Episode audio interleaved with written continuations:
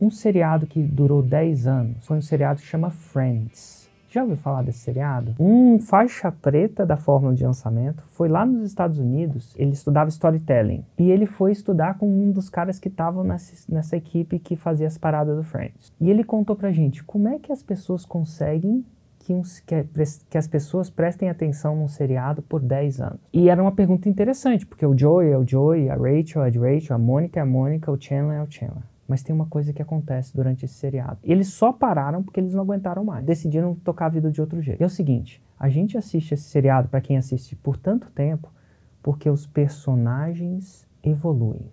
A Rachel evoluiu. O Chandler, no começo, ele só tentava arrumar namorada e não conseguia. Tinha a Janice, né? Que é Oh my God. Só que depois ele casou com a Mônica. Então, o seu produto é um seriado. A fórmula de lançamento 2022 não é 2018. Não é porque eu, eu inventei moda, não é porque o mundo está girando. E você pode ser a pessoa que vai dar essa evolução para o seu cliente, porque você vai para o campo de batalha, você vai pesquisar, vai pegar tudo que não funciona, vai jogar no lixo e vai dar só o filé para eles. Mas eu quero dizer que o que faz o seu aluno continuar com você é a mesma coisa que fez a gente assistir o Friends até a última temporada. Os personagens evoluíram.